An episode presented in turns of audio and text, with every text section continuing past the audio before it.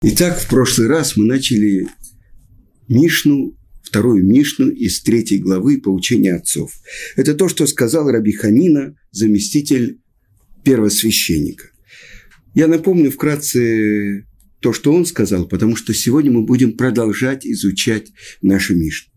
Молись о благополучии верховной власти, что если бы не страх перед ней, люди бы живьем один другого проглатывали бы значит, Альшлом Малхут. И мы говорили, Малхут, царская власть, и проявление ее в нашем мире, верховная власть Творца, проявляется через тех, кто добровольно принимает на себя его власть. И в этом мы полные компаньоны Творца мира. Потому что все другие качества, через которые проявляется Творец в мире – мы не имеем к этому отношения. И, по, и об этом написано в законах о Талмуд Тора, о изучении Торы у Рамбама. Когда человек осознает, что он жалкое и ничтожное творение с очень куцым и малым пониманием перед Тамим Деот, перед источником всей мудрости. Это основа, когда человек отодвигается и понимает, насколько он должен быть благодарен Творцу за что? За то, что он получает жизнь, пропитание, детей, за то, что он дышит, живет, за то, что Творец создал для него такой прекрасный мир. Но главное, ради чего сотворен весь мир. И это то, с чего начинается вся Тара – Б решит. Ради двух начал решит начало. Сотворил Творец этот мир. Ради еврейского народа, который называется решит, и ради Торы, которая тоже называется решит, ради начала. То есть, чтобы еврейский народ в этом мире реализовывал Тору, ради этого сотворен мир. И это есть проявление славы царской власти Творца. И я обещал, что я расскажу, перескажу одну историю, которая э, опубликована в книге, которую написала Эстер Штерн, которую выпустил в Иерусалиме издательство «Пардес». Книга называется «Всего одно слово Аминь». И вот маленький городок, обычно он был очень спокойный и даже сонливый, внезапно ожил. Среди горожан распространился слух, что через несколько месяцев в город должен прибыть сам король. И, как вы понимаете, началось лихорадочное приготовление к этому событию. Я помню, я учился э, в украинско-английской школе в Одессе. Я помню, когда мы приходили в школу и стелили красную ковровую дорожку, мы знали, сегодня будут какие-то гости, иностранцы, комиссия. А, что происходило, когда а, должен приехать самый важный человек. И так все жители города принимали участие в подготовке к праздничному приему. И, наконец-то, настал этот долгожданный день мужчины, женщины, дети оделись в свои лучшие одежды. Тесными рядами они стояли с двух сторон улицы, по которой должен был проехать король. Яркие знамена развивались по ветру, и вокруг разносился восхитительный аромат пирогов и других яств, приготовленных в честь прибытия почетных гостей. В центре города воздвигли роскошную, украшенную сцену, помост, на котором уже заняли свои места главы города, которые должны были оказать главный почет королю. И вот по толпе прокатилась волна голосов. Король прибыл, король прибыл. Все смотрели вдаль, где на горизонте показалось облако пыли. Королевская процессия стремительно приближалась. И вот уже можно было различить отдельных всадников и королевских трубачей. И, наконец, заплестела на солнце королевская карета, запряженная могучими белыми скакунами. «Да здравствует король!» закричали в толпе. «Да здравствует король!» Его Величество, выглядывая из окна кареты, приветственно кивал своим поданным. Золотая карета сверкала при свете солнца.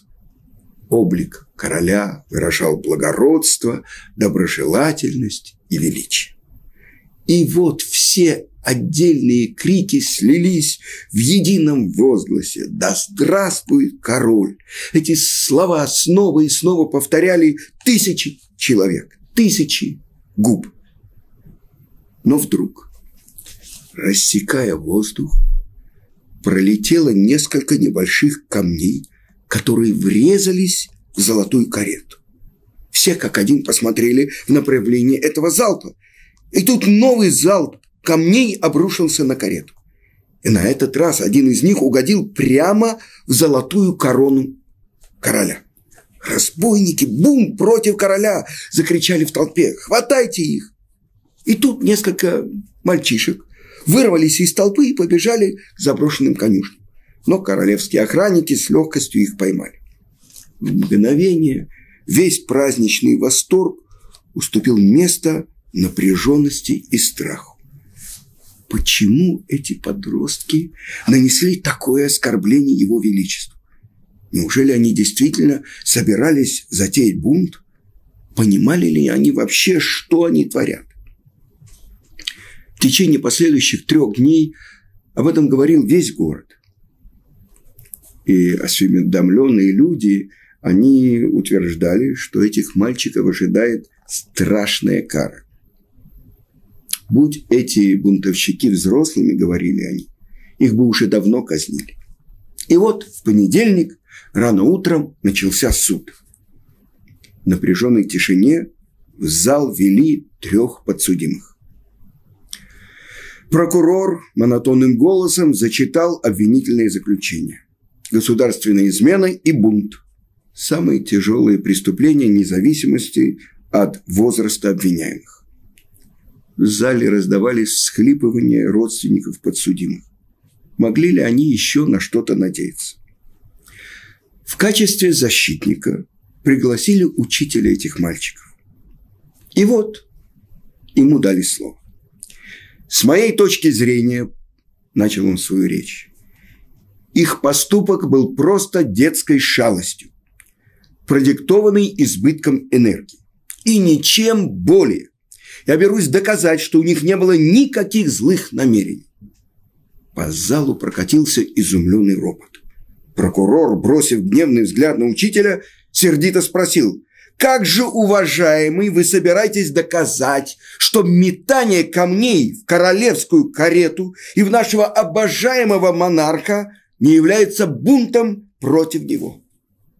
Очень просто, ответил учитель. Было видно, что он серьезно подготовился к защитной речи и уверен в силе своих аргументов. Каждый, кто был рядом с этими школьными, школьниками, когда карета Его Величества появи, появилась перед толпой, мог видеть, что они от всего сердца приветствовали и прославляли своего короля. Они снова и снова повторяли «Да здравствует король!». Их звонкие голоса выделялись среди всех остальных. Разве так ведут себя мятежники, восстающие против власти? Разве изменники, замышляющие нападение на короля, станут приветствовать его подобным образом? Нет, господа. Сам себе ответил на свой вопрос учитель, оглядывая присутствующих. Мятежники так себя не ведут. Эти мальчики просто не знали, как еще выразить свой восторг перед его королевским величеством. И поэтому не сделали то, что сделали. Да, их можно упрекнуть в неумении себя вести, в легкомыслии, даже в нарушении общественного порядка. Но как можно, ваша честь, искривлять закон и выдвигать в качестве главного обвинения против этих детей государственную измену? Прокурору нечего было просто возразить. Этих мальчишек выпустили из-под стражи под поручительство учителя, так мудро объяснившего их проступок. И дело их было закрыто. Этот очень важные вещи. Когда человек утром и вечером произносит эти простые слова «Шма Исраэль, Ашем Элокейну, Ашем Ихад», «Слушай, Израиль, Ашем, всесильный Бог наш, Бог один». Как мы уже говорили, этим он провозглашает, что нет никого и ничего, кроме единого Творца. Все те, кто живут в мире, существуют во всех мирах, духовных мирах. Все они ничто. Почему? Потому что они зависят от желания Творца. Он хочет, чтобы они были, поэтому они есть. А единственный, который существование которого независимо ни от одного сотворенного, как объясняет это Рамбам, это только единый Творец. То есть это называется высшее единство, которое мы признаем, что есть только одна единственная настоящая реальность. Это Он. Но следующая строчка из Шма Исраэль. Барух Шем Квод Малхусо Леулам Баэт. Благословенное имя славы царства его во веки веков. Что мы говорим? Что есть царство. И объясняется, что нет царя без народа. Итак, тот, кто может быть тем народом, через кого проявляется царство царя, слава его царства, он и есть тот, кто является верным компаньоном Творца.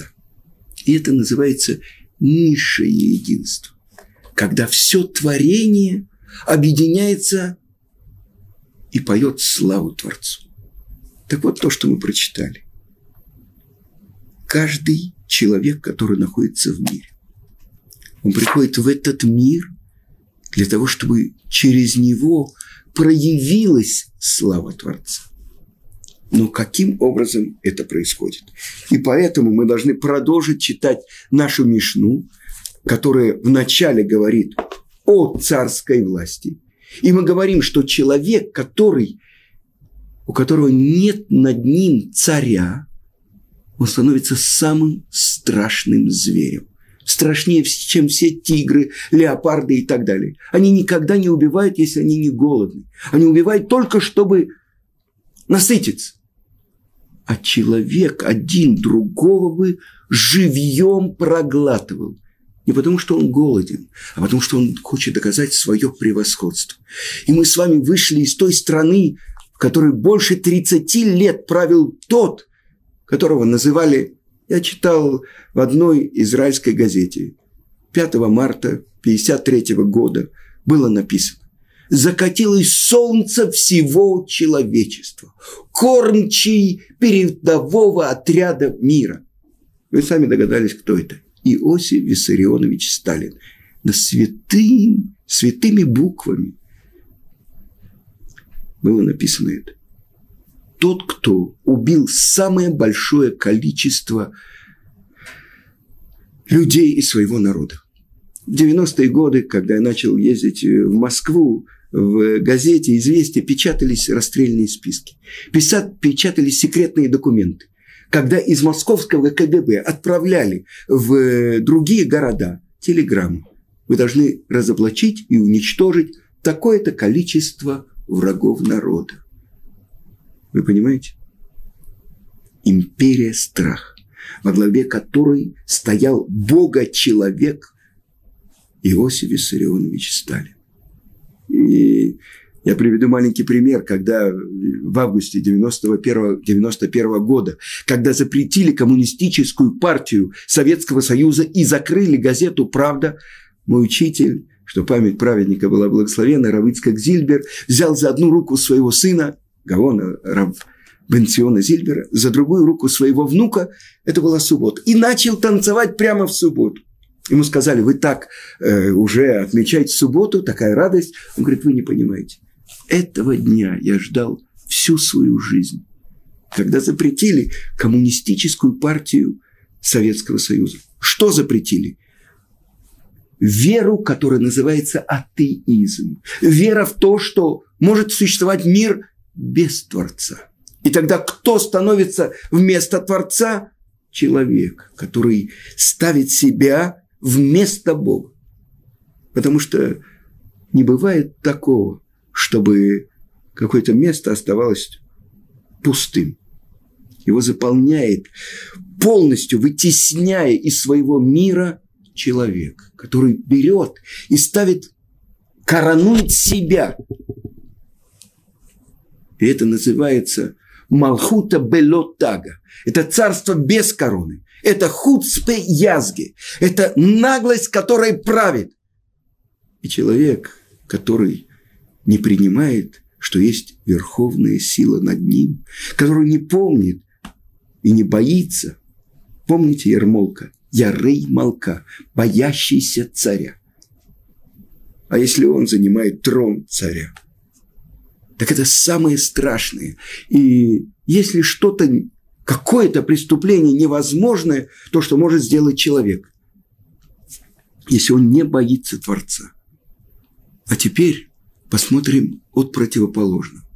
Через кого же Творец проявляется в этом мире? И это то, что говорит Раби Ханания бен Тардион. И мы уже цитировали Вавилонский Талмуд трактата Водозара, в котором описывается, что римляне арестовали Рабиханину бен Тардиона за то, что он собирал евреев и обучал их Таре. И обмотали они его свитком Торы и подожгли. И такое освящение имени Творца произошло во время этой казни, что не только ученики Раби Ханани бен не только его дочь, но враг, римский палач, он видит что-то такое, что оказывается гораздо важнее всей его предыдущей жизни. Сказано в Талмуде, свиток сгорает, а буквы порхают в воздухе. Но он видит лицо Раби Ханани бен Тардиона – и он спрашивает у него, Раби, если я сниму эту шерсть, мокрую шерсть твоей, с твоего сердца, которую он положил, чтобы дольше причинять больше мучений еврейскому мудрецу, и разведу больше огонь, ты обещаешь мне, то есть я облегчу твои страдания, ты обещаешь мне будущий мир. Он обращается к тому, к своей жертве. Он говорит, Раби, мой учитель, и говорит ему Раби Ханани бен Тердион, несомненно, поклянись. И клянется Раби Ханани бен Тердион. И что делает этот палач, который много лет подряд убивал, уничтожал еврейских мудрецов? Он снимает эту шерсть его сердца, разводит огонь и сам бросается в огонь. Он понимает, что счет его жизни до этого мгновения был с отрицательным знаком. Он уничтожал Тору, уничтожал еврейских мудрецов, которые посвящали себя Торе. А сейчас он хочет иметь к этому отношение. Так вот, чему же учит Раби Ханина?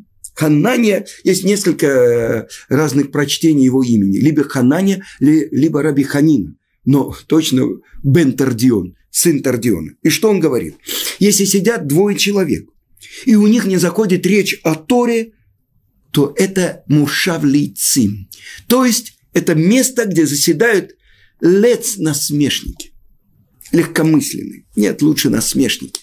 Потому что там, где находится насмешник, он выталкивает Творца. Потому что у него нет ничего святого. А что это значит?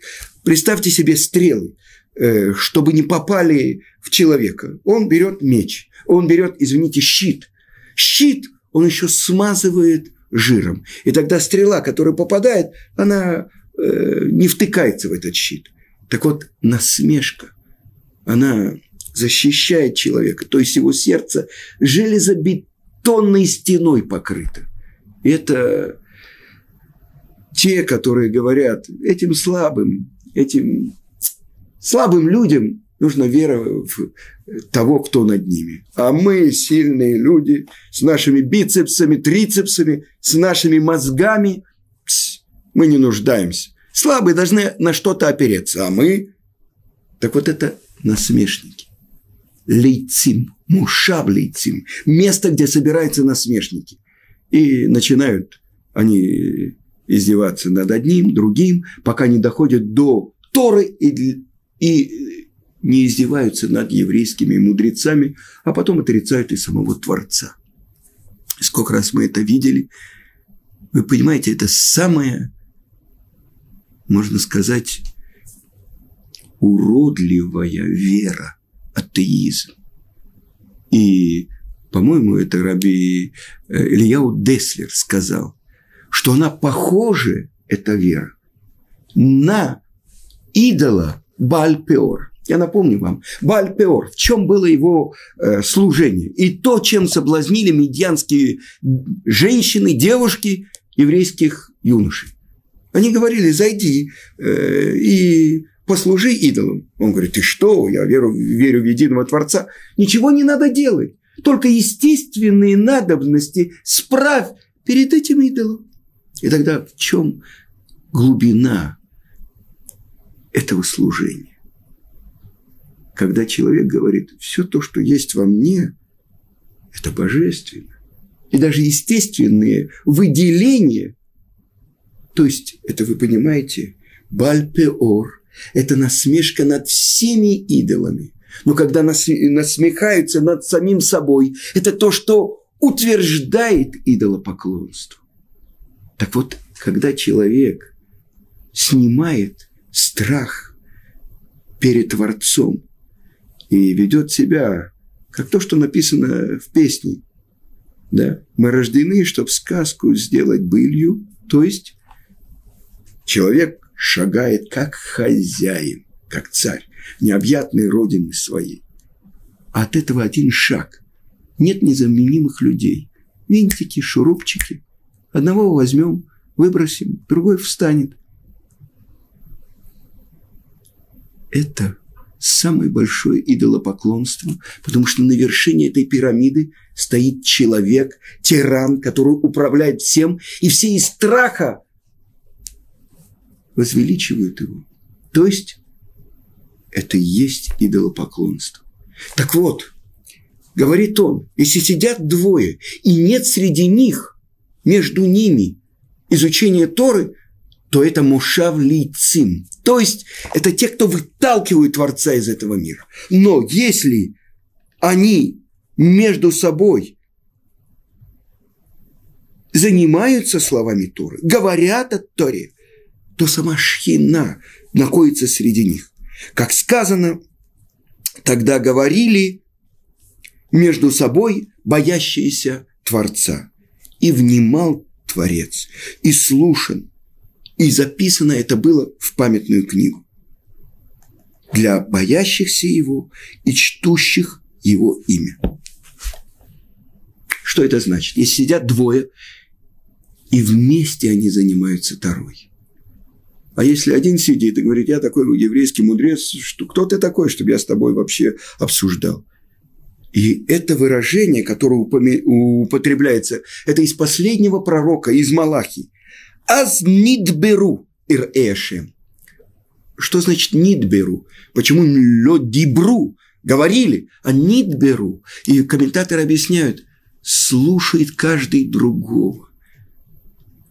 Это как э, маленькая щепочка, она поджигает большое бревно. И даже если человек больше другого понимает Тору, он слышит то, что говорит другой. Они вместе занимаются Торой. И опять я не могу не вспомнить про э, то, что делал поразительную вещь мой учитель Равицкак Зильбер Зацаль.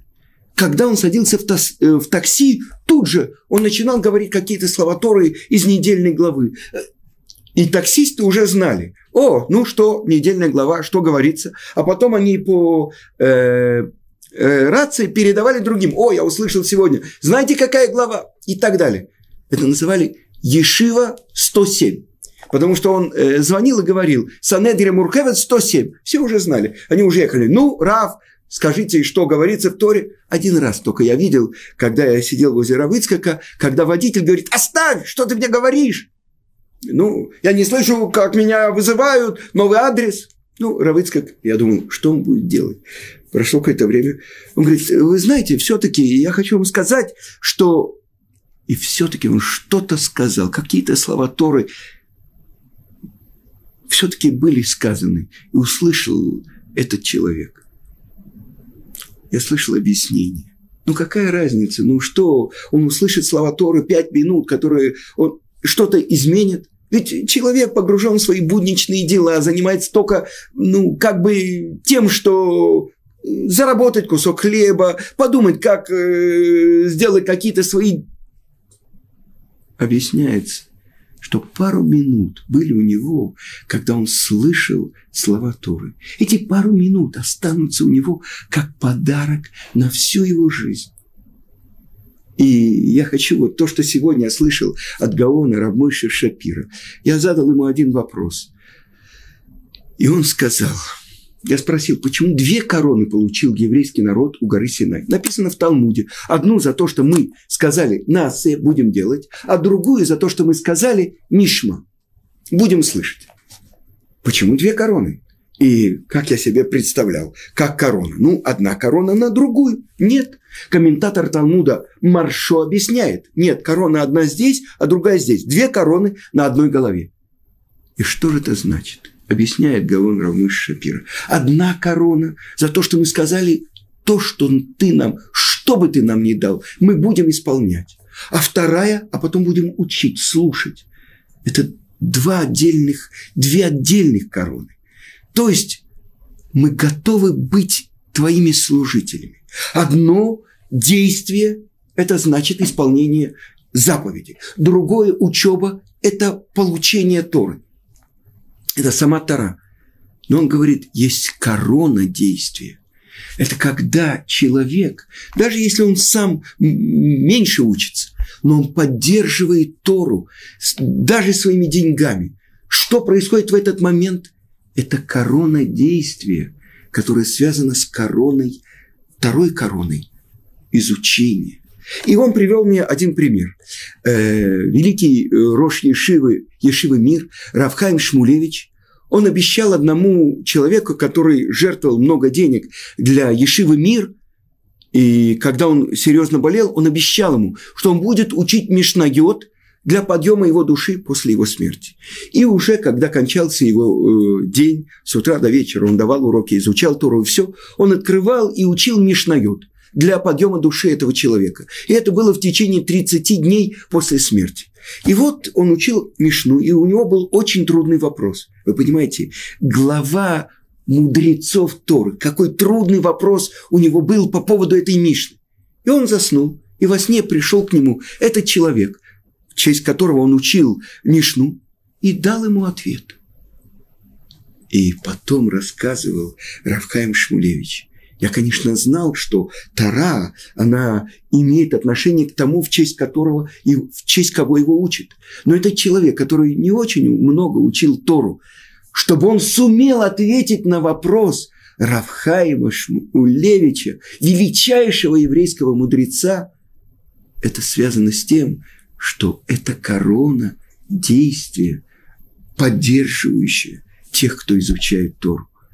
И мы только начали погружаться в нашу Мишну, то, что сказал тот человек, который был сожжен вместе с свитком Торы, который вся его жизнь была связана. И это то, что он сказал своей дочери. Если бы только казнили меня, сжигали меня, ты была бы права. Это за мои нарушения. Но когда сжигают и меня, и свиток Торы, тот, кто взыщет за оскорбление свитка Торы, он взыщет из-за меня. Свиток сгорает, но буквы порхают в воздухе. Они не уходят из этого мира. Благодаря кому? Благодаря тому, кто оживляет их своим дыханием, своей жизнью и своей смерти. Но в будущем мы продолжим еще учить нашу Мишну. А пока всего хорошего.